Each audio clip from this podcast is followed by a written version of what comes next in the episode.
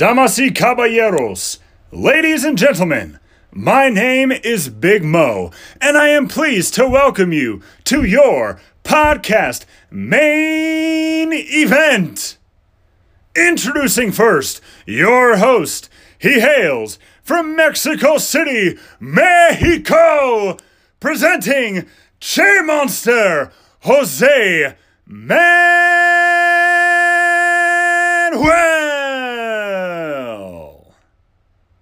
I am ready. Our host is ready. Are the listeners ready?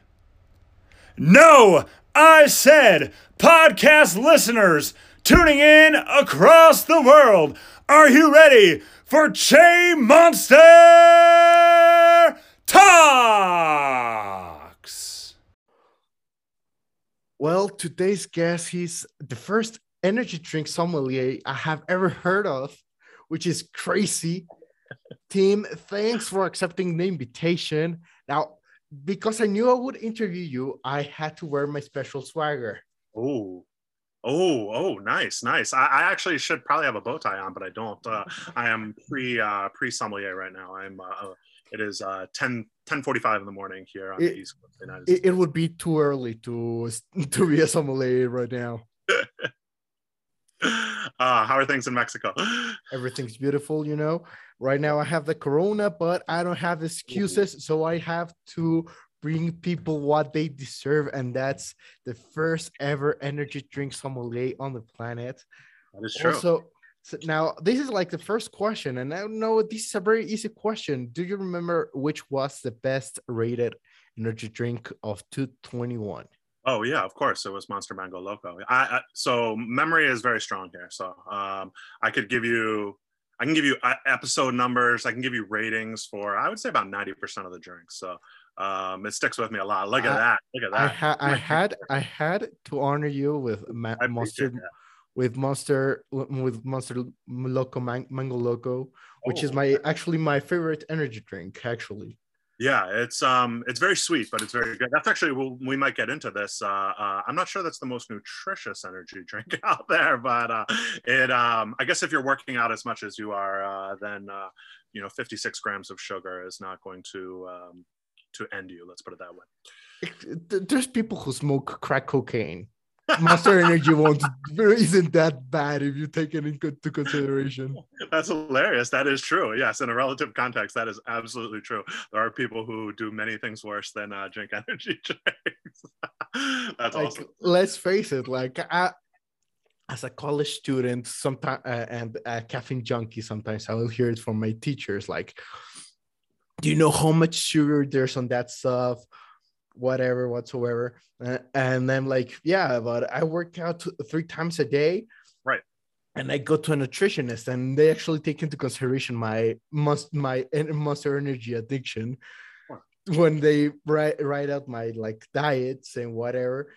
And right after this you're gonna smoke five cigarettes in between Right. classes. So who's who's killing himself faster you know Yeah, exactly. Everything exists in context. So I I don't get into a lot of the nutrition because I'm not a nutritionist, but uh, you know, a lot of the attacks on energy drinks are bullshit and are uh, viewed out of context. So again, if you're working out three times a day, um, you know, look at the diet of somebody who's a professional athlete, uh, particularly people who are involved in weightlifting and strength training. I mean, they're eating massive quantities of food and protein every day. 56 grams of sugar is not going to change them. Uh, would I recommend that for somebody who has a sedentary lifestyle, who sits on the couch and watches television all day? Probably not. But again, I'm not in the business of recommending nutritional programs for anybody. So that is uh, not what I do. Um, that's for somebody else.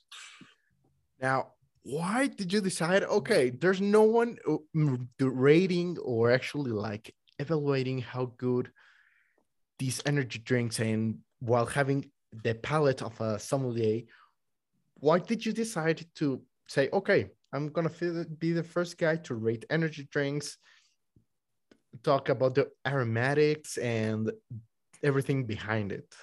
So the the story behind Big Som Energy is that my wife, like you, is very into fitness. And she was at one point tasting, I don't know, a few different drinks in order to find what she wanted as a pre workout, something that she would like. And she had a couple different drinks open, and I was sitting on the couch next to her. And to be clear for your listeners and viewers, I had drank energy drinks probably like most people had very sporadically, maybe one or two a week. And I always bought the same couple drinks at the gas station. Um, I didn't really have much knowledge of the industry at all. But anyway, I was on the couch with my wife and I was tasting these. And for lack of a better term, I just started sommeliering them. I mean, I started describing them in terms of their aromas and their flavors. And I mean, some of them were very outrageous. Uh, if you watch my material, some of these things smell very strange. And uh, I guess I just started commenting on them. And she thought that was hilarious. And she said, You should start a TikTok account. And I basically said, What's TikTok? I mean, I knew that she used it to watch like funny dog videos and things like that, but I really had no idea what TikTok was. And if you watch my early material, um, you can see that I had no idea what TikTok was and no idea how to do it or how to film anything. But yeah, that was the origin was it wasn't necessarily that I saw some opening that there needed to be an energy drink critic. It was more like it just kind of happened and my wife thought it would be funny and so it started there. Um, and I guess for the first few episodes, I wouldn't say I considered it to be a parody or anything like that, but I was trying to at least lightly poke fun at the way wines are tasted both in the United States and frankly throughout North America and in Australia and South America, really outside of Europe, if you will. Uh, this, you know, focus on reviews and on points and this wine is this number of points and this wine is this number of points. And I never took any of that seriously um, until maybe about 20 episodes in when I started getting comments from people that were saying that they were writing down my scores and taking them with them when they went shopping. And I mean, I was blown away. I had no idea that anyone would ever do that and I started taking it seriously at that point. Again, it's not that I was, you know, just making it up beforehand. There was never that point, but I didn't put a lot of thought into it. Let's put it that way. And uh, once I started realizing how seriously people took these drinks, and people take them really seriously. Uh, if you think I'm serious about it, you should see some of my followers. Um, yeah, that's when I started uh, kind of really focusing on, you know, actually doing as you know the best possible reviews that i could trying to communicate exactly what the drinks tasted like and trying to decide which drinks were best. Now uh, sadly here in mexico we don't have that many energy drink options. We have basically monster energy and red bull and there's one or two other local brands. Well one is called uh, amped. Amped yes. Yeah someone is sending me that in the next couple weeks um, i hope. So i hopefully will be reviewing that soon. I'd like to do more uh, from mexico. Spoiler alert it tastes terrible. Yeah yeah. I mean that happens a lot. I think what you see i'm guessing at least a couple of the flavors are basically copies of red bull. Now sadly because we don't have that much like a variety of the flavors. Sure. Whenever I'm on the US or outside of the country, I will try to drink as many uh, local brands or yeah. different sure. uh, energy ones. Which one has been the craziest name or craziest energy drink you ever had? Well, I mean, we can go two directions on that. So the craziest name was literally Pussy. Um, that was literally a drink. It's uh, it's an English brand that's made in the Netherlands, and it's literally called Pussy, um, literally. And so I did a whole kind of mock up. I mean, I try and add some comedy into this, and I, I did a review in my bathrobe with my shirt unbuttoned and whatnot. It was kind of silly, but um, um, yeah, that's, I mean, it, it, was crazy. I can't believe somebody named it. There's an energy drink, actually, you made a joke earlier called cocaine um, that literally exists. Again, I believe that's a, it's a European brand. I can't remember what country it's from. But I think probably the craziest one I did was called Afia. It's from Kenya. Um, there was a man, he's actually a mayor of a small city here in the United States. And he is also a soldier. And I guess he was on some mission in Africa. We can leave the politics of why he was in Africa aside. But either way, he was a fan of my show and he brought me back an energy drink from Nairobi, Kenya, which I thought was insane. And it kind of put in perspective that, you know, these drinks are everywhere. I mean, you're talking about local Mexican brands, no matter what part of the world you're in, whether it's Asia, where many of these drinks uh, first were created, whether it's Europe, where Red Bull, you know, really set the show, whether it's the United States. Um, again, it could be outside of any of these countries. There's energy drink brands in India. There's energy drink brands, and you know, throughout the third world. Um, this is a again, this is not a you know function of Western you know life. This is something that you see in every culture, and every culture has their own drinks. Um, a lot of them tend to be again pretty similar to one another. You would think. Uh, I remember the first time I tasted a Jamaican drink, and I was like, "Oh, this is going to be awesome! It's going to have like a Jamaican feel, like brown sugar and ginger, and like it didn't taste like that. It tasted like bull. You know, uh, a lot of these uh, don't necessarily have a local flair per se, but they're still they're locally made and they're local brands. And um, this is again, energy drinks are a worldwide phenomenon. If you're um, audience does not realize this, soda sales uh, throughout the world, but particularly in Europe and the United States, have been plummeting in recent years while energy drink sales have increased. So you keep seeing more and more energy drinks on the market and less and less sodas. The market has seemed to move away from people drinking, you know, three or four Coca Colas a day, but people will drink one Monster or one Red Bull a day. Exactly. So now for for the audience maybe there's someone who who who is a prude and hasn't tried any kind of, of energy drink before in their in their entire life. Which energy drink do you think that should be their first time experience that's a very good question. Um, I, I, don't know. I mean, in many ways, I would say Red Bull, just because um, you know it would be like saying if you're going to go to Mexico, what food should you eat for the first time? You know, uh, should it be a taco? Should it be you know, a torta? Should it be you know, um, should you eat the classics or should you eat you know some avant-garde chefs? You know, uh, you know, uh, obviously the, I've, I've been to Mexico. There's chefs doing food that's just as great as the United States, etc. Should they be eating that or should they be eating the classics? I don't know. I would probably say Red Bull, just because Red Bull is the drink that made the market. Um, realize again that before Red Bull was released, and it was released in Austria in 1987. Um, there really was no worldwide market for energy drinks. We saw them here and there in certain places. In the United States, we had sodas like Jolt, um, which again were high caffeine sodas, but they weren't energy drinks by modern definition. Red Bull is really the uh, creator of the market. So um, I guess I would start there. I'm not sure. I don't think Red Bull's the best drink. I don't think it's the, you know, I don't know, the most exciting drink. But again, it's kind of like, you know, if you're going coming to the United States, uh, you know, you probably want to have a steak and potatoes at some point. If you're going to Mexico, you probably want to have, you know, a taco. If you're going to Brazil, you probably want to eat feijoada. If you're going to, you know, Korea, you probably want to have kimchi. If you're starting with energy drinks, you probably want to start with Red Bull, I would think. Now, taking into consideration you're a sommelier, and part of being a sommelier is pairing food with mm. wines. Uh, let's pair some uh, energy drinks with some with some food. What would you say is a perfect uh, the perfect energy drink to pair with a beautiful ribeye, a, a, a beautiful ribeye, medium rare, bloody as fuck, you know? Like, what um, would be the perfect pairing for that?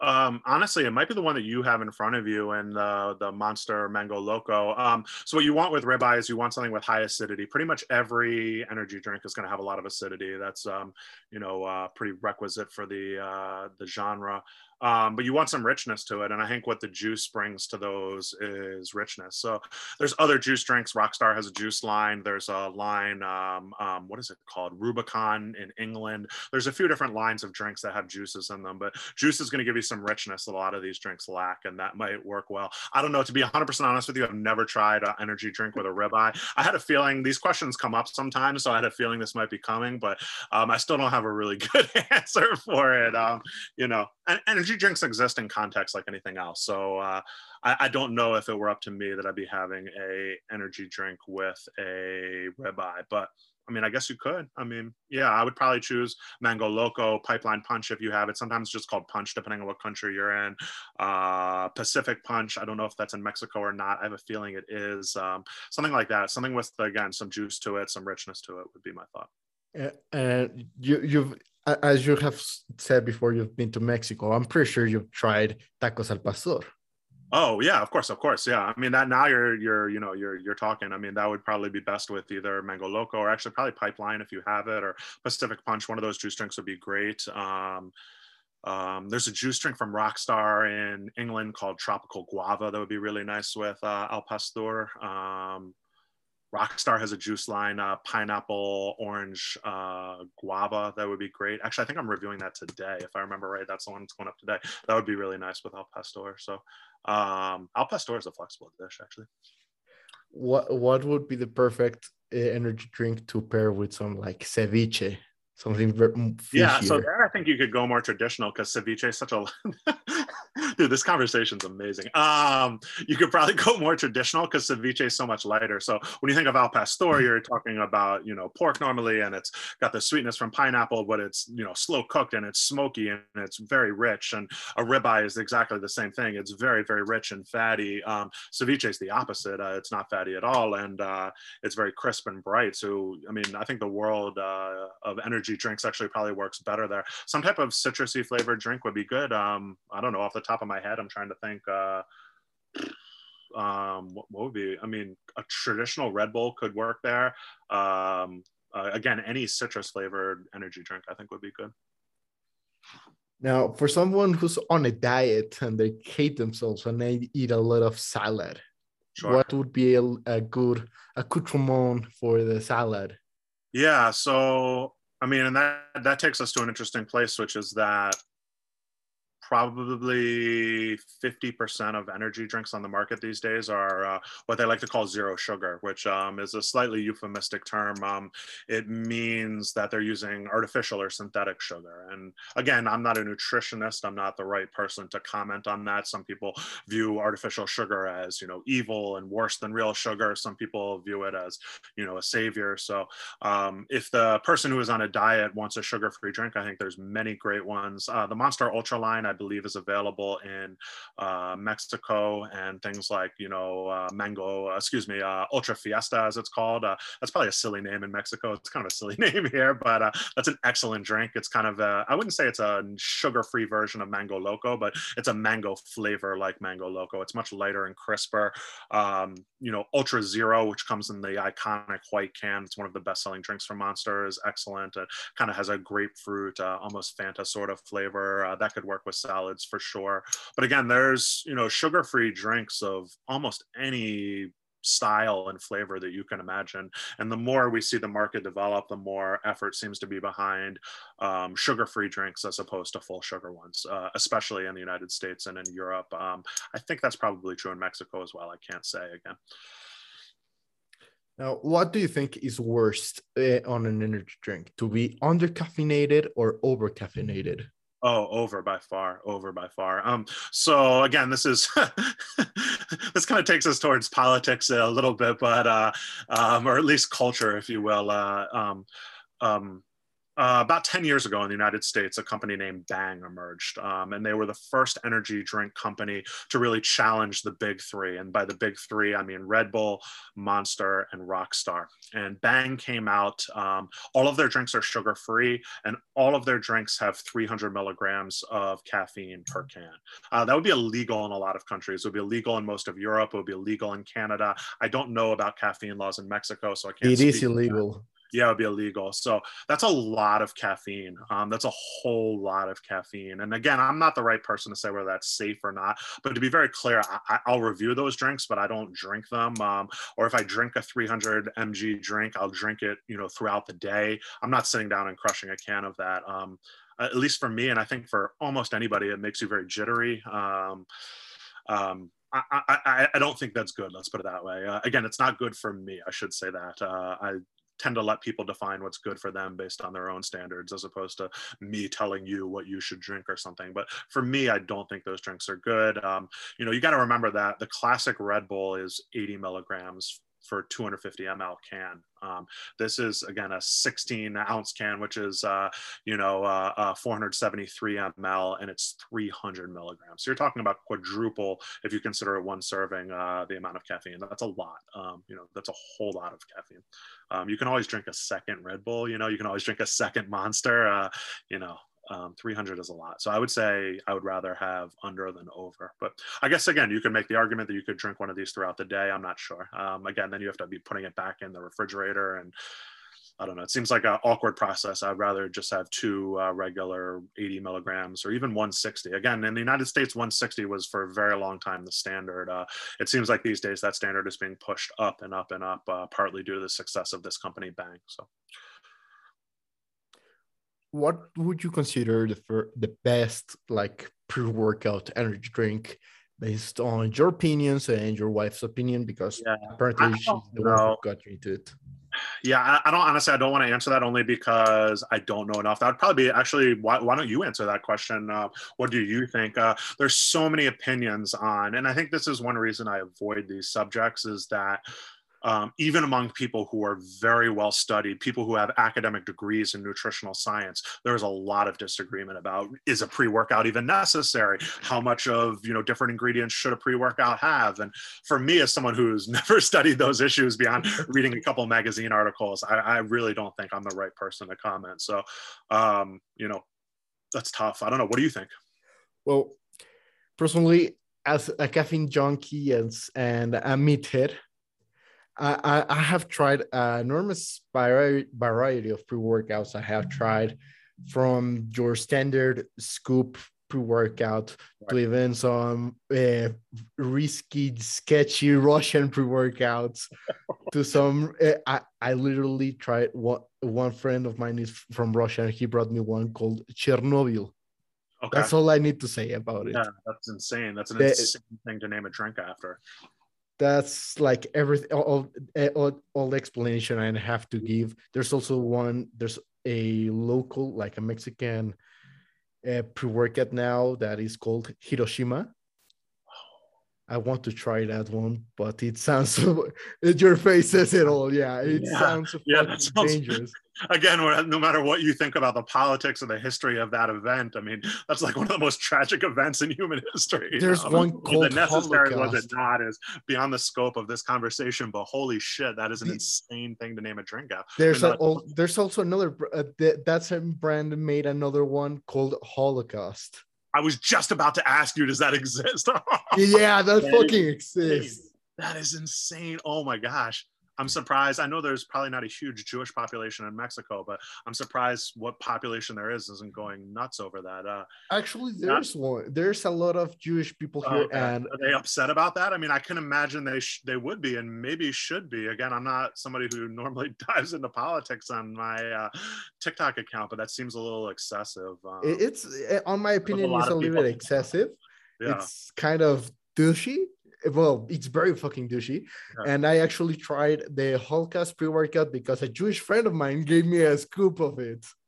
yeah. I mean, it's it's hard not to laugh at it. I mean, could we have like one called Cortez? I mean, could we start naming them after conquistadors and we you know people who, you know murdered savagely in Mexico and things like that? Uh, uh, you know, Maximilian. Uh, could we? I mean, like, how far are we going to go in Mexico on these? Uh, you can get some pretty disgusting places pretty quickly. You know. Um, Um, it- uh, uh, uh, thankfully, my homie had a very dark sense of humor.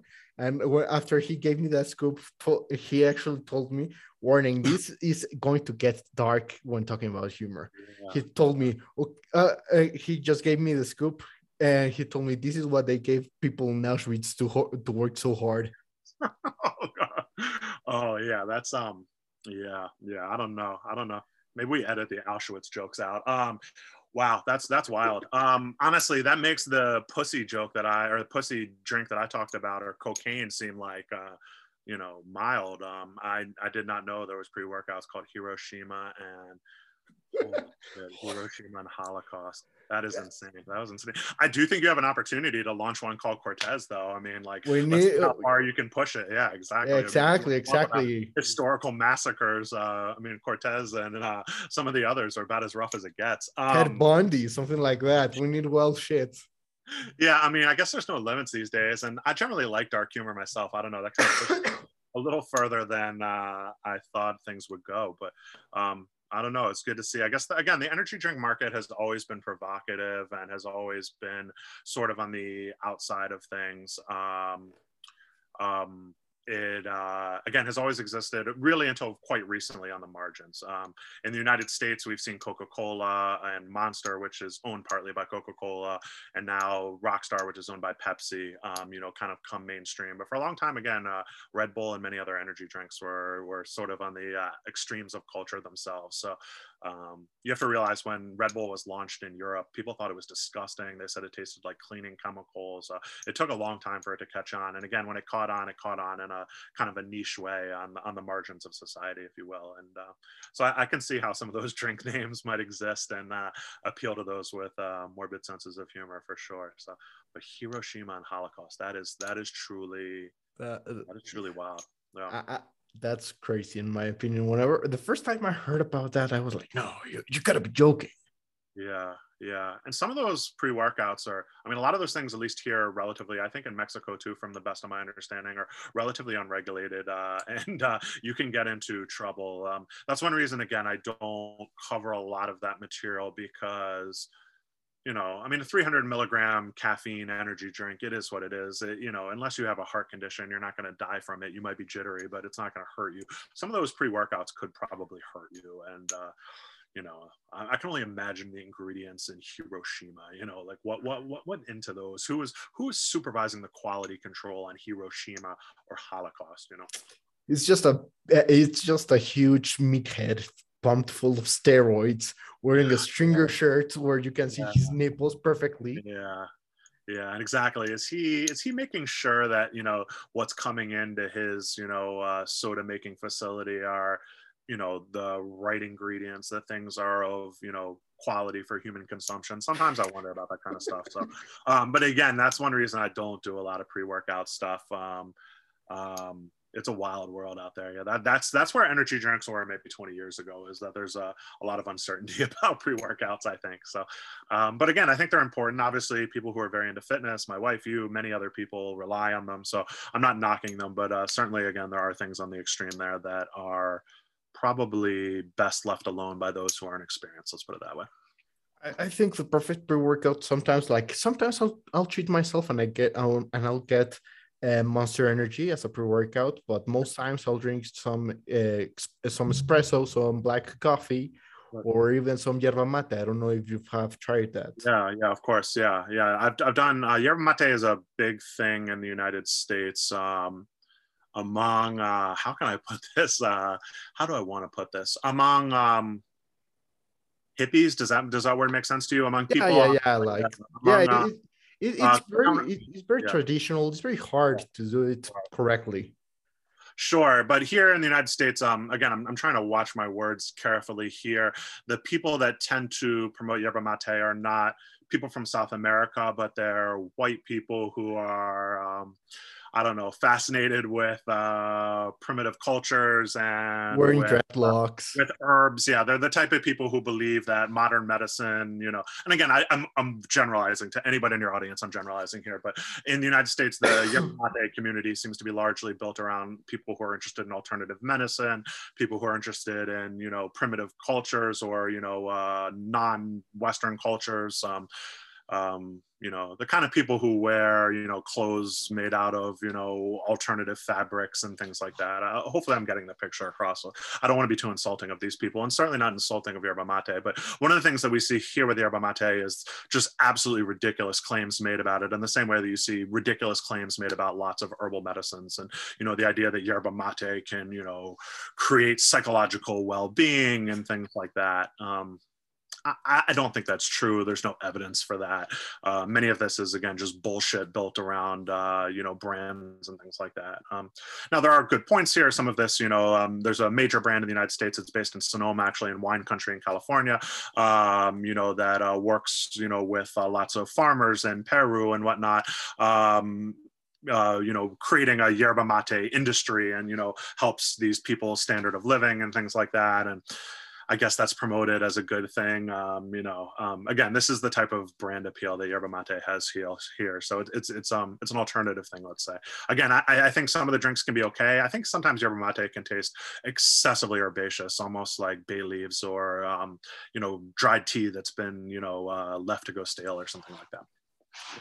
Yeah, I, have seen those people wearing uh, hemp hoodies talking yeah. about the yeah, magical yeah. properties about. Well, exactly. Yeah. No, thank you. We are on the same page then. Yeah, that is complete bullshit. Um, there's no magical properties to it, and um, you know, I would argue that I think traditional tea uh, is better. I think it's a better tasting product and uh, frankly uh, has more variety and more interest. I haven't done much traditional tea on there, but uh, you know, it's a subject maybe for a different podcast. I mean, when you go to places like Taiwan and things like that, I mean, tea culture there is incredibly strong and uh, you know what people are able to do with tea in terms of getting you know just tremendous flavor and complexity out of tea leaves is really wild yerba mate tends to be a kind of one note thing to me i've never seen yerba mate in any form whether it be tea form or uh, you know energy drink form that uh, tastes particularly interesting i would say that. So um, again that's not to knock it. I think it can be good. It has caffeine and like you said you have it as a pre-workout. There's absolutely nothing wrong with it. Um,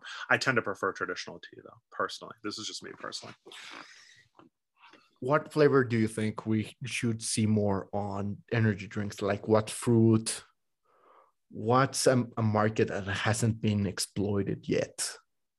Yeah, that's a that's a good question. Um, so I think one of the things to talk about here, and I'm guessing most of your listeners and viewers are aware of this, but maybe not. Sometimes people, when I did my first video, sometimes people would be amazed and they'd be like, "This guy just named every ingredient in the can." And I'd be like, "No, no, like that's not that's not how this works. Like these aren't actual ingredients that are going into like if you taste a passion fruit drink, the odds that it has any passion fruit in it are basically zero. Outside of juice drinks, you know, these aren't based on quote unquote real ingredients. They're based on flavor extracts and uh, you know aromas and whatnot. And so so I think as you know science goes forward, we can do all kinds of new flavors. But again, sometimes people seem to think that things are more advanced than they are, that they're more primitive than they are, depending on their perspective. For example, and you might have had this, there's we still don't know how to make a watermelon flavor. So the compounds that give us watermelon flavor, and you can try this literally right now. You're in Mexico, you can probably try it literally right now. Um, is you could just take some watermelon, uh, muddle it up, um, put the juice in the refrigerator, and taste it the next day, and it's not going to taste anything like watermelon watermelon flavors literally oxidize and disappear very rapidly. They can't survive the canning process. So what we see when we see watermelon flavored energy drinks are approximations of that, but none of them actually taste like watermelon. So we still in 2022 with all of the research and all of the money behind Red Bull and Monster, et cetera, they still can't figure out how to get a drink to taste like watermelon. So I think there's incredible growth in that, you know, more discoveries are going to be made in terms of flavor science and how to replicate actual flavors. Um, what what do I think we need more of? I, I don't know. Um, I, I think what we're going to see more of, frankly, is more um, healthy drinks, and maybe this is a good place to take uh, this conversation. I think, you know, as more people get into energy drinks, I think there's some caution around traditional energy drink ingredients. Um, I think there's caution, I spoke about this earlier, around uh, artificial or synthetic sugars. And so I think you're seeing new drinks coming out with things like monk fruit with stevia, which again, in some cultures are very ancient, but at least in Western cultures are relatively new uh, as sweeteners. And I think we're going to see more of that going forward. Do we need to see more of that? I don't know. That's not really my, my thing to decide, but I think we'll see more of that as more and more people come into the energy drink marketplace and more people who are concerned about overall health. And again don't want either 56 grams of sugar or you know the traditional um, artificial sugars. I think again that's that's one place we'll see growth. Um, i think we'll see more growth in the juice line. Again i think we see that from pretty much every company now. I think people like those drinks. And again they have something that's real and authentic about them. Um, I don't know. Yeah, in terms of actual flavors, what's to come, I'm not so sure. Um, again, uh, for a very long time, flavors were very traditional. One thing that this company, I didn't speak about this earlier, but one thing that this company Bang did was they created very untraditional flavors. Um, some of them didn't even have, you know, references in reality, if you will. Uh, one of their famous ones is called Rainbow Unicorn. And I mean, there's no such thing as that. It's, you know, kind of an amalgamation of candied flavors and things like that. But either way, they push the flavor boundary. Pina colada flavors, um, you know, uh, what else do they have? Um, you know, um, um uh, weird kind of tropical combinations, uh, uh, guava and pear and things like that, put in weird, you know, mixes and things. And so I think, again, the potential here, I'm, I'm rambling a little bit, but I think the potential for new flavor development is really big and for flavors that people didn't consider a few years ago uh, to be relevant in the energy drink or soda world to become relevant. Yeah, I, I would never thought about the watermelon thing. That's yeah. that's something very interesting. Yeah, sometimes sure. sometimes what well what I have seen that all brands do is that they will make it like watermelon gummy flavor. Yeah, sure. Because again, they're trying to cover up the fact that they can't actually make a watermelon flavor. But again, this is something that any of your viewers can do. Like I said, uh, you know, agua fresca, whatever you want to make, you know, try some watermelon today and uh, you know put it through a juicer smash it up whatever you want to do and then try it the next day and you'll see very clearly that uh, it doesn't taste like watermelon anymore. So watermelon has very fleeting flavor. So what you end up seeing a combination of is two things usually some type of raspberry flavor and some type of cucumber flavor. And so sometimes the drinks taste excessively like cucumber sometimes they taste excessively like raspberry but they never quite hit that mark of what watermelon actually is. And so um, yeah, you can, you know, again, that's pretty crazy. Red Bull, I mean, they own the world. I mean, you know, the family that, you know, started them, uh, you know, the two families, if, if anything, you know, they're billionaires and, you know, incredibly wealthy and they have, you know, research departments all over the world. And, they can't figure it out you know? Um, they can't figure it out. So it's one of those things that i'm sure somebody will figure it out soon but they can't figure it out now. And so the potential for this is you know really great. Um, the other thing and i touched on this earlier for your viewers and might be of interest to them is that all of the great minds all of the creative energy in the non-alcoholic beverage world has moved into energy drinks. So what used to be there to develop soda flavors and things like that is gone. Like sodas are essentially just on cruise control. Coca-cola will always probably survive but even its numbers have declined um, you know the great creative minds the new energy the young people are involved in energy drinks and so I'm sure they'll figure out some of these things, and I'm sure we'll see new and creative flavors again. Uh, the market is very competitive. Um, you spoke about Mexico being a controlled, or not controlled is not the right word, but a limited market. Um, I think that would probably change soon. Um, again, in other countries, we're starting to see more and more producers enter. So. Um, I would think that uh, you would see more producers come there. And again, in the United States, there's just an insane number of energy drink producers, hundreds, literally hundreds of producers.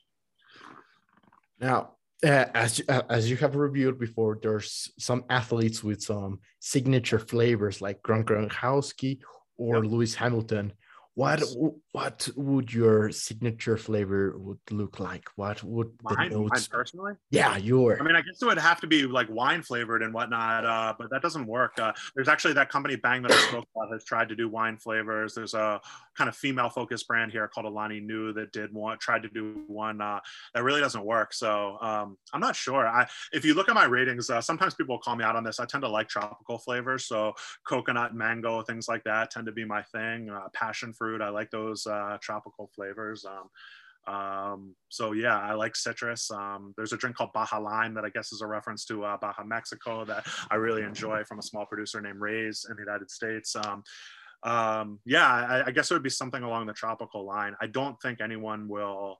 Well, let's put it this way. I don't think that the development of wine-like flavors and energy drinks is coming anytime soon. But actually, that was a question I wanted to ask you. This will be an interesting thing It might be interesting to your audiences. Are energy drinks with alcohol legal in Mexico? No, but people will buy some mango loco and some vodka or something like that. Right. Yeah. So that's interesting. It as I look around the world, um, I didn't realize that they were illegal in Mexico. They're clearly illegal in the United States. The issues there are probably more complicated than is worth getting into. But in many other countries, in England, for example, in Japan, actually, I have someone who's sending me one from Japan. There's many, many energy drinks. Um, the whole idea of them being illegal is very strange because exactly what you said, you can walk into almost any bar anywhere, um, at least in the United States and probably many in Mexico, and buy an energy drink and a uh, shot of whatever spirit you like and have the bartender combine them. So why they would be illegal in the same can um, I'm not sure. Again, that's a political issue for another day. But I would think that market actually potentially more in other countries than in the United States and in Mexico has a big potential. Again, because you know you, you see, I'm I'm guessing you're seeing this in Mexico. This uh, advent of hard ciders, or excuse me, not hard ciders, hard seltzers and things like that is really big in the United States. Things like White Claw and Truly and things like that. So it's only one step away from those to energy drinks. Um, again, they're the exact same drinks, just built with an alcoholic base as opposed to a non-alcoholic one. They're using the exact same flavor compounds and whatnot. So um, I would think, especially again in Europe and in other places where it's still legal in Asia, you'll see more combinations of those uh, alcoholic ones and uh, energy drinks. I think that's something that's going to happen. So I would be into that personally. Again, I think it's outrageous that they're illegal. Uh, I, if I could create my own, I would definitely add some alcohol to it. Um, again, uh, I think that's one way that energy drinks are most often consumed. Um, also, I think any research has shown that it's not dangerous to consume energy drinks and alcohol. Whenever I do those reviews, I always put up a caveat because I don't want someone to sue me. But uh, again, I think you could argue very effectively that uh, consumption of energy drinks and alcohol is not a bad thing. You just, again, you have to watch how much alcohol you consume. That is true in any aspect of life. you always need to watch how much you consume. But uh, I don't think mixing them is bad. And I think it can create cool and fun cocktails and fun uh, cans if it were legal. So, talking about this beautiful combination of caffeine with some booze. Have you yeah. tried carajillos? I have not. What is that? Actually, I'm not even familiar with that. It's a shot of espresso, some licor del 43. Okay. Uh, yeah, no, I know. I know 43. Yeah. Uh, you put it on a shaker with some ice. Okay. You yeah. just shake it up and uh-huh. just serve it. It's delicious. You should try it. You should make a review on yeah, that. absolutely. For sure, for sure, for sure. Yeah. Okay, you so will enjoy this and uh, uh, espresso. Yeah, that sounds great for sure. Absolutely. It's very smooth. Again, why, why, couldn't that be in a can? Like, why couldn't they put that in a can? I mean, again, it's a political issue. It's not one that you should answer. I'm those you those yeah. you can actually buy in Mexico, like pre-canned. Uh, like there's like mini uh, plastic shakers with the little bottle of licor 43 and the little shot of espresso. You just pour them both. You just fill it there with ice, shake it up, and trust me, it's very nice. And there's no taboo uh, with that with that particular cocktail. At least here in Mexico, like my mom introduced me to those. Like old people will drink those. Well, they will look like they will look at you if you like if you were crazy if you drink uh perla negra which is boost energy which yeah. is like uh mexican uh ripoff of red bull with sure. some uh with, with some Jägermeister. They will yeah. look at you like a uh, like a madman. Well, yeah. I think sometimes the espresso shot might have more energy, more caffeine than the yeah that's just old. I mean, to me, that's just old opinions and old, uh, I don't know, urban legends dying hard, if you will. Um, but yeah, like I said, it, I mean, your example kind of makes the political point here that if they're going to sell you the 43 and the espresso in the same package, but they can't mix them together for you, like they're obviously getting mixed together. Like, what is the point of that? Like, what, what, who is being helped by that law? I'm not sure. Again, uh, obviously, politics is a very complex subject, so uh, it's beyond the scope of this. But to me, it's always been very strange that uh, here in the United States, and again, as I learned today in Mexico, that you cannot mix these things together when people people mix them together all the fucking time. So, um, yeah, that's wild. What about mezcal? What uh, what do you drink mezcal? What's mezcal like in Mexico?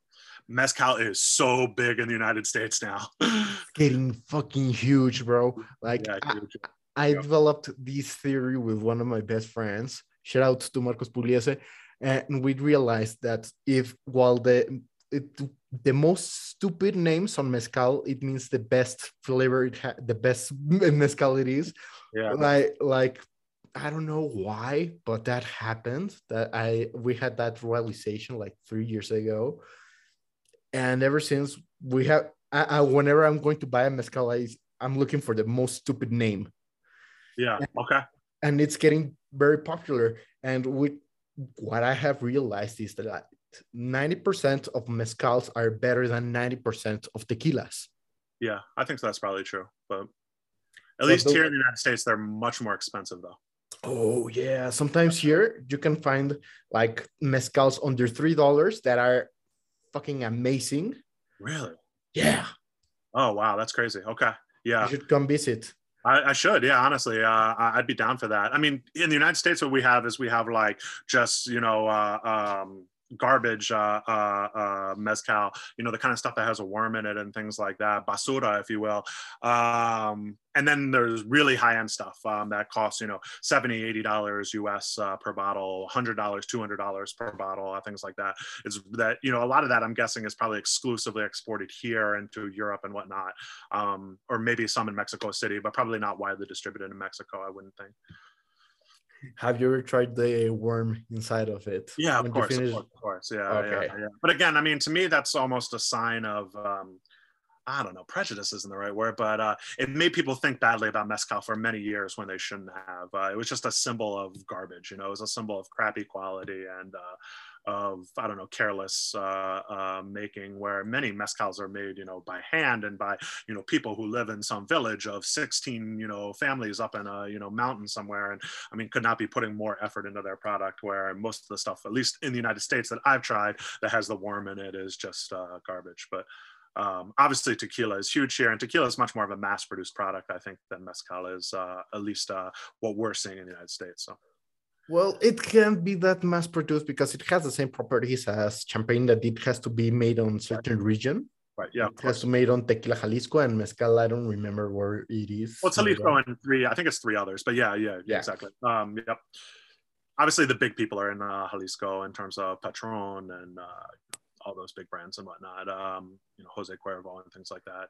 But I think honestly, the quality of tequila, we're way off the subject, but I think the quality of tequila has gotten a lot better over the years, at least in terms of, again, I can only speak to what we see in the United States. Again, I've been to Mexico several times, but I certainly haven't tasted broadly there. So I don't want to say, um, again, we can talk about Mexican wine. I think that's another thing that's improving, but at least here in the United States, uh, you know, the average quality is much higher. And uh, the whole idea of mixto is essentially gone. You're seeing, you know, pretty much any tequila that's sold here is 100% agave now. So, um, and that's a good thing. Again, I think it's good and it's, you know, promoted a quality image for the product that for a long time, I think tequila was associated with, you know, uh, I don't know, college kids, you know, just getting wasted and whatnot. But now it's, you know, it's a premium spirit as it should be, just like, uh, you know, whiskey or scotch or cognac or armagnac or something like that. So. What would, would you consider a good energy drink to use as a chaser or a mixer with some mezcal or tequila? Oh, that's a good one. Um, that's what we should fucking do. Is we should create, you know, the uh, the lime salt, uh, chili salt thing that you do with mezcal. We need to create an energy drink that has those flavors. Shut this podcast down. We have a business idea. We're getting rich. I mean, I'm joking, but I'm not. I mean, those are the kind of things where it's like, you know, again, you look at a tradition like that. How can you incorporate this? I'm not a, I'm not in the energy drink business, to be clear. Uh, uh, though maybe I fucking should be. But uh, yeah, something like that would be crazy. You know, um, um, there's not a lot of lime flavored energy drinks. There's a couple here or there. I know there's an organic brand Runa that has one. Uh, I can't think of a lot, but yeah, that'd be great to have like a chili lime one. Um, oh, there's a there's a company that just came out with one that's cayenne and lemon. That sounds like a good chaser for mezcal in particular. It's called Echelon. It's a one here in the United States. Again, there's a weird connection between energy drinks and the military. So this is a brand. I guess the military people in the United States drink a lot of energy drinks. It makes sense if you're a soldier, I guess, and you're you know in a battlefield, long hours and things like that. Um, but either way, there's a, a, a big connection there. So this is a brand that just came out that's seemingly marketed towards military people and things like that. But cayenne lemon, yeah, that sounds really good as a mezcal chaser. Um, but yeah, you do a little chili salt with that, and uh, you know you switch it to lime, and oh yeah, that'd be amazing. And nobody's done that. Yeah, this is there. You go. You have you have the idea. You're in Mexico. You're a Mexican. I'm just some uh, you know uh, uh, gringo. Um, you you take that idea and run with it. Uh, I'm a ginger Mexican. Like my beard is gingerish. Uh, I, I, I, they won't take me seriously. I'm, I'm, I'm just as white as you, bro. I'm, I'm, I think I'm even whiter. I'm pale as fuck, bro. They won't take me seriously. the Mexicans I work with call me Guero, so um, you know uh, I uh, I I sympathize. that that my hair's a little blonder during the summertime than it is this time of year, but um, yeah, it's um. There you go. Yeah, that we've we've uh, we've covered the energy drink world and we've created a business opportunity for uh, the Mexican market. What's, Honestly, I think it's probably a big market in just importing drinks into Mexico because again, if you're saying there's only three or four brands there and there's three or four hundred in the United States, there's probably a lot more. I think the issue again is always where you're going to get it bottled. Uh, getting things bottled is always difficult, and getting things canned is difficult. So I have a feeling that uh, Coca-Cola probably has a lockdown on the Mexican market and uh, is not allowing a lot of other bottling facilities. So that's always a tough one. I'm pretty sure that's what's happening. Yeah, but you can get in. We'll we'll get in with uh with your uh I don't know. We need to come up with a good name for it, but uh um with our chili lime uh uh salt With with the cort- with the Cortez. yeah exactly with Cortez. Holy shit, that's exactly what you call it too. That would be fucking hilarious. Oh my god, this will probably get me banned from Mexico. It'll probably get you expelled from Mexico, but holy shit, yeah, that would be amazing. Oh my god, this is unquestionably the best idea that we've ever had. Now, what's the best cocktail uh, concoction you have had with some energy drink and some kind of booze? Yeah, so honestly, I'm gonna start making. Uh, one thing I want to do on the channel this year is I'm gonna start making some cocktail ingredients with energy drinks. Um, I'm gonna be making a passion fruit syrup. Uh, actually, probably at the end of this month, uh, making a passion fruit syrup out of an energy drink, which actually you can do with mango loco and uh, using it to make a couple different cocktails. Um, I don't know. That's interesting. Um, I'm trying to think what's the best one that I've had. Um, I had one where I did one of the, I don't know if they have these in Mexico. It's called Java Monster. It's a coffee line of monster drinks, um, which generally are pretty terrible, especially if you have any uh, experience with good coffee. But I did one of those with some cognac and it actually was really nice. Um, cognac and coffee, I think, is generally a very good pairing. So I guess that would be my favorite that I've done in terms of a video. Um, but I think, again, energy drinks can be used in cocktails creatively. They just have to be used um, sort of like how you would use soda water or how you would use um, you know, tonic water or something like that. Uh, we would call in the United States a highball sort of cocktail, uh, you know, uh, a gin and tonic where you're replacing the tonic with an energy drink and maybe some other ingredients added in to marry the flavors together and things like that. I think that's where energy drinks work best. Um, I've tried using them in a couple different ways and uh, again, struggled a little bit here and there, but I also think, again, you can turn them into cocktail syrups pretty easily just by adding a little bit more sugar and again, then using them not as something to actually drink on their own, but as a cocktail ingredient that you would use in a quarter ounce or half ounce amount or something like that. So again, I think I'm you'll, you'll see that on my channel uh, later this month and then throughout the year. I'll be playing around with that. So Now, what's the that one energy drink you will refuse? Like, if someone was give, was giving you one of them for free, which one would you think it think it at least like twice before accepting the can? Yeah. So uh, again, we spoke about the military a little bit earlier. There's a very famous man in the United States named uh, Jocko Willink. Um, he is in many ways a heroic man. Uh, he fought for the United States as a Navy SEAL, which again, if your you, if your followers don't know, is uh, well, sort of the highest level of military that you can be in terms of uh, you know most uh, effective military operation in the United States military. And he's a speaker and kind of motivational individual these days. I Um, love his podcast. he has yeah his podcast is great and again his book on taking responsibility is great and there's a lot of great things that he says. Um, his energy drinks are fucking terrible. Uh, uh, episode 139 and 239 i did those and especially 139 it was the first time i had it and again i do these live. I'm not tasting beforehand in general.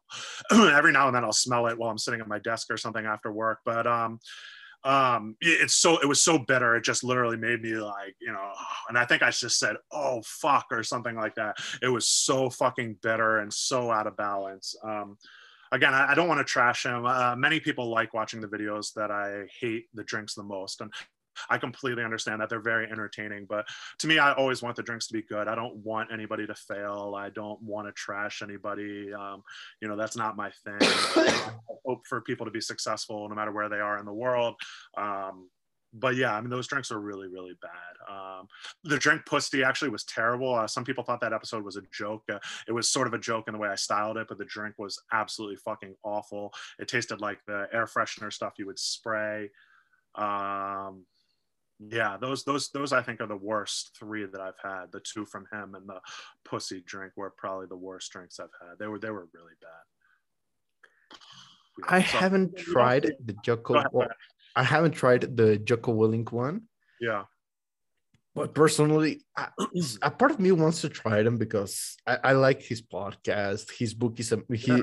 the Extreme Ownership book is amazing, great. Yeah, absolutely. and he's a scary guy. So, like, I will try to think to understand how his mind works. Maybe his energy drink will make you like understand Well, that's sometimes that's what people will say. People said that in the comments, like he wants them to taste bad, so it makes you stronger. Um, I find that really hard to believe. Um, that that that seems very far fetched. Um, I think what's more likely is that he hasn't tasted many of them, or he again just because he's a heroic individual doesn't mean that he has a good palate or that he's effective at judging flavors in terms of their marketability. So um, I have a feeling he's being misled here, maybe by people who he's in business with. Uh, again, I don't want to suggest that he's stupid and can't figure it out or something, but I would think that people are telling him these drinks are good whether they're not. I, I don't know. Honestly, I can only speculate. But I'll tell you this uh, off the air. Uh, just uh, message me on Instagram your address and I'll send them to you. So I'm happy to do that. Uh, uh, it's been a fun conversation. So plus, it'd be great to see you taste them and see what you think. So. Um, yeah, I don't know. I mean, again, I'm not sure what whether he's had them or not. Again, there's there was a lot of speculation in the comments on my, uh, especially my first episode that I did about why the drinks tasted like they do. Um, I'm not sure. So. Actually, the theory that they that the the bad taste will make you stronger actually like kind of makes sense. I don't know if you have heard him talk about dating. He yeah, compares yeah. that to hunting a lion.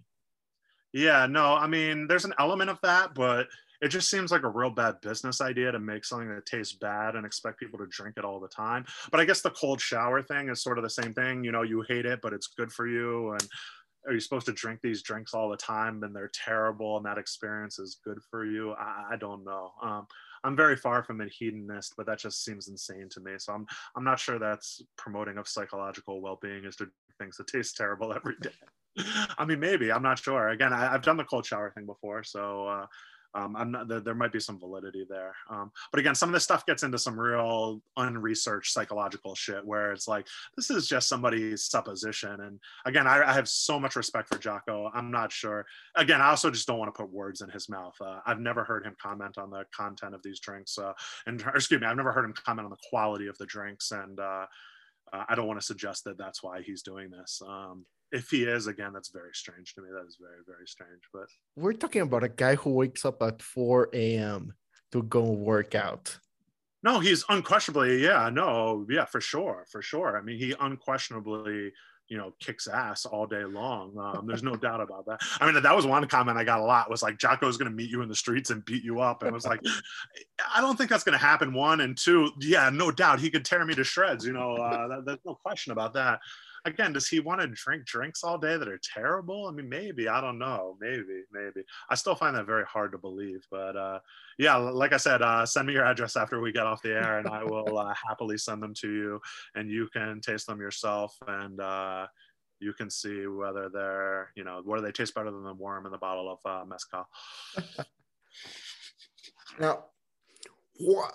What's your thoughts? Like, what's the old reliable when talking about and an energy drink when you are just too tired and you you know you have like take think about a college student who was who a student athlete who has just been on on practice and now he has to work on papers for finals.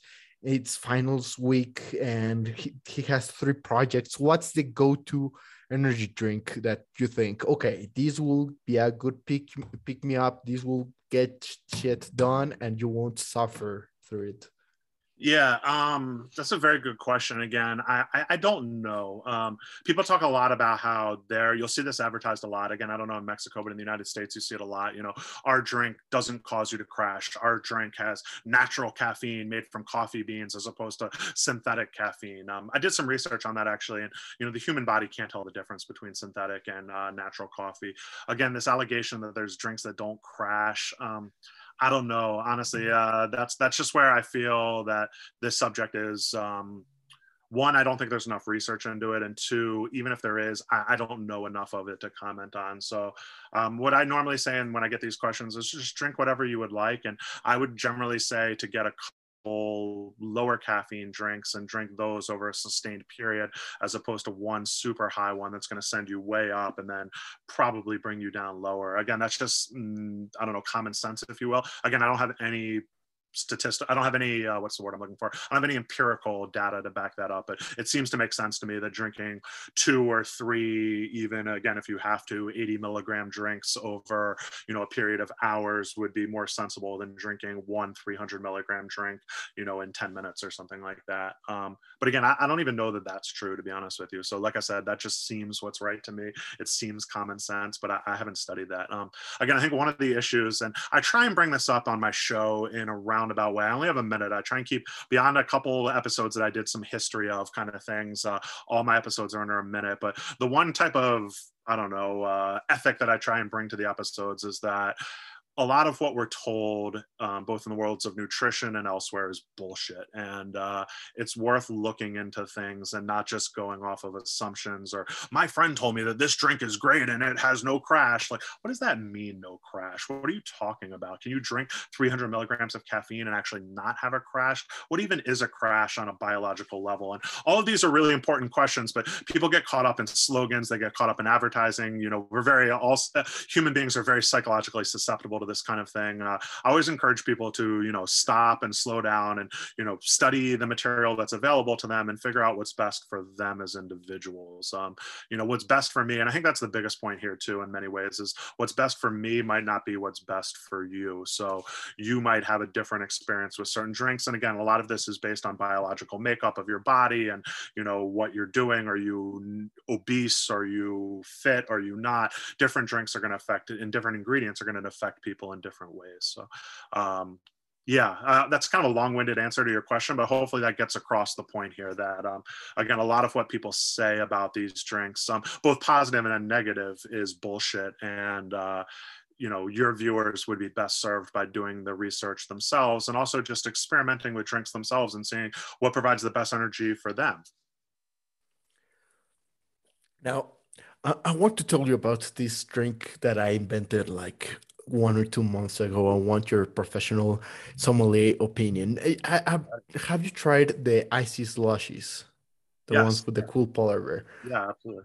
The red cherry uh, icy with some uh, original monster, some the classic OG monster. Oh, that sounds delicious. Yeah, absolutely. I think that sounds great.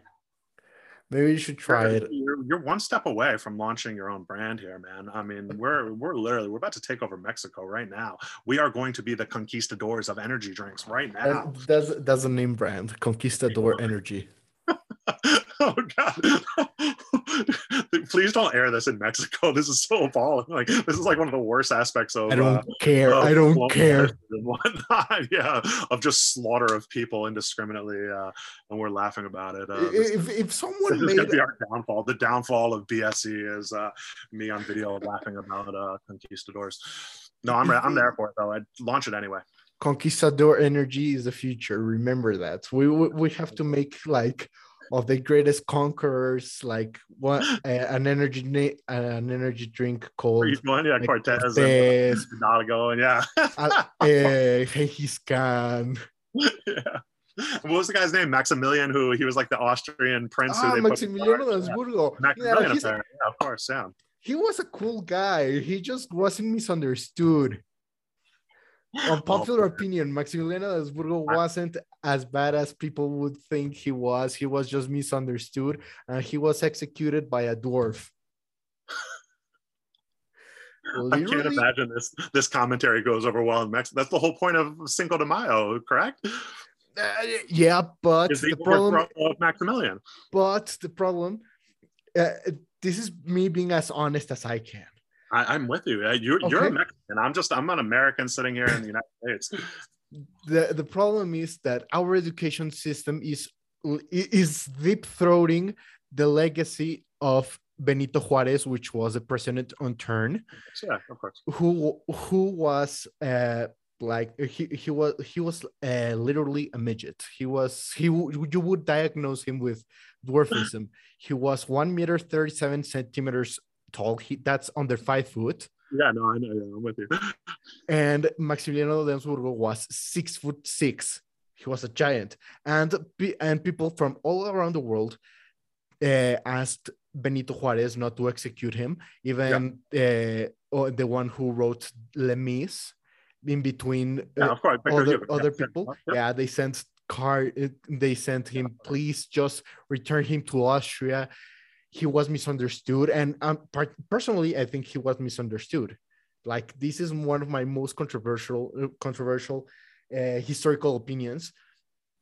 He was very misunderstood and uh, well, uh, uh, given the throne somewhat arbitrarily by the French, correct? Yeah, yeah, that, that that's true. And he, I I- wasn't like he was like like chosen by the Mexican people. Not that every obviously there was very few democracies at that point anyway, but it wasn't like he was chosen.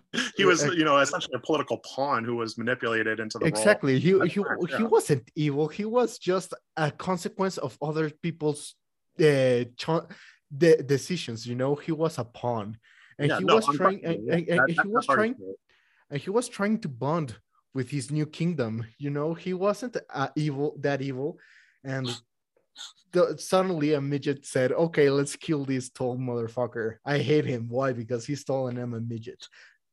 So let's turn this a different way. Would we have better sales with instead of conquistador if we called it Zapata or something like that? Like, would that uh, resonate more in the marketplace, or would that? Uh, Nah, Conquistador Zapata was a rapist. I don't know. Zapata had the great mustache. He had a beautiful Zapata. mustache. that mustache. Like my goal with this stash is Zapata level. Like if I can reach that Zapata level where he had it out to here and whatnot, like that's my goal with my mustache. Is That uh, that's a beautiful mustache. That's true. But but we could use make it the name Conquistador and name our flavors after historical badasses like Zapata, Maximiliano, Cortez.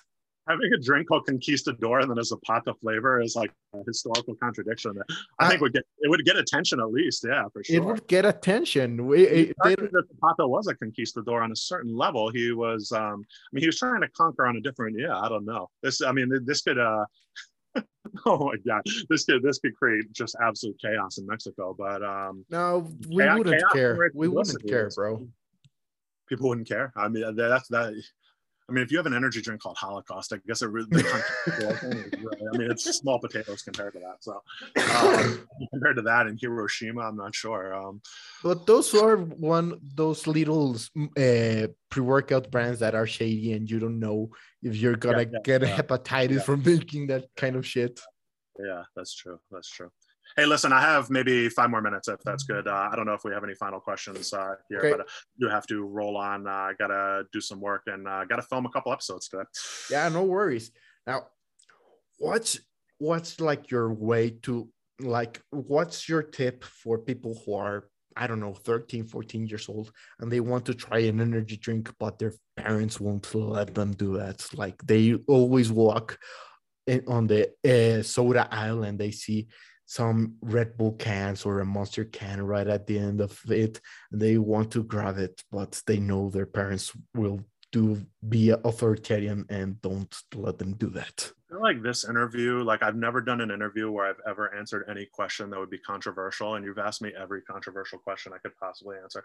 Um, yeah, I mean that in a good way, actually. Uh, I was not prepared for this. Um, I, I don't know, and that's a tough question. Um, um, Mexican culture is slightly different than the United States, but still, uh, I would suggest most. I don't know. When I was 13, I wasn't listening to anything that my parents fucking said, so I was drinking whatever the fuck I wanted, including some. uh, Well, not when I was 13, but uh, n- not too much later, I was drinking some alcohol and whatnot. Um, I would generally. There seems to be some evidence that high levels of caffeine can inhibit growth in young people. Um, so I would generally wait a couple years if I were that. I don't think most teenagers who are listening are going to give a fuck what I have to say. But uh, if we're just speaking objectively, I think again, uh, looking at again just some nutritional uh, uh, research that high levels of caffeine can uh, do some damage. Again, probably not in 13 year olds, but certainly in those who are younger. Um, so I, I don't want to be on the record recommending energy drinks to 13 year olds at all. Um, I, yeah, that's a tough question to me. Uh, um, people should do what they want. I think in general, they should decide what's best for them. When you're 13, you should probably still be listening to your parents. Um, um, yeah, I don't know. Like I said, I, I'm not. I don't want to go on the record saying that 13 year olds should have energy drinks. Again, largely because I just don't know that that's a good thing, and I don't want to say something. You know, oh yeah, of course, go ahead, and when I have no idea what I'm talking about. So, um, like I said, in nutritional science is very complex, and um, especially when it pertains to young people, it can be actually pretty serious. So, I don't want to uh, say anything that would uh, cause anyone any harm or anything like that. Um, that said, most 13 year olds probably don't give a shit what people like me have to say anyway, so they're going to do what they want. And I have a feeling, at least in the United States, it's not hard to buy energy drinks. Uh, it's not hard to get things. Uh, you know, when you're younger, you get someone who's older to buy it for you. So I guess if that's the road they want to go, that's the road they want to go. But yeah, I'm not going to endorse that. Thank you very much. I never heard about the thing that that idea that uh, caffeine would inhibit growth hormone or whatever. Yeah, again, some of that is I, I, don't know that. Like I said, this is where things get so complicated. I don't know that it's an established fact or not, but there's some concern about it that I've read. I'll again, when we're on Instagram, I'll try and send you over some uh, some data that I've seen on that. So, um, moreover, like I said, I just you know again I don't know who's watching this. I doubt it's of uh, uh, anyone who would face medical harm is going to be the thing, but I just don't want to be on the record saying, oh, yeah, this is safe when it's not. So um, that's sort of the issue. And we spoke about that earlier with pre workouts is, you know, some of that stuff is not safe and uh, you have to be cautious about what you're recommending things to uh, you know again no matter how many viewers you have no matter how many people are watching this uh, certainly neither of us want to do anyone any harm. Um, so I, I, don't i don't want any children or any you know 13 year olds to have any harm though I, I think probably they'd be just fine but who knows? That's uh again for their parents probably to decide so.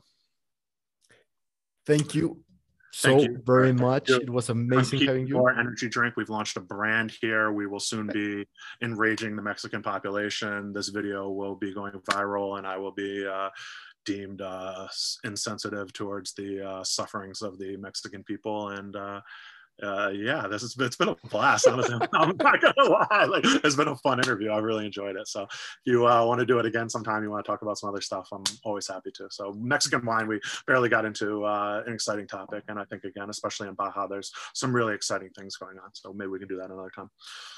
Perfect. Yeah, we'll have to do another episode soon. I, I just need to learn more about wine wine before that.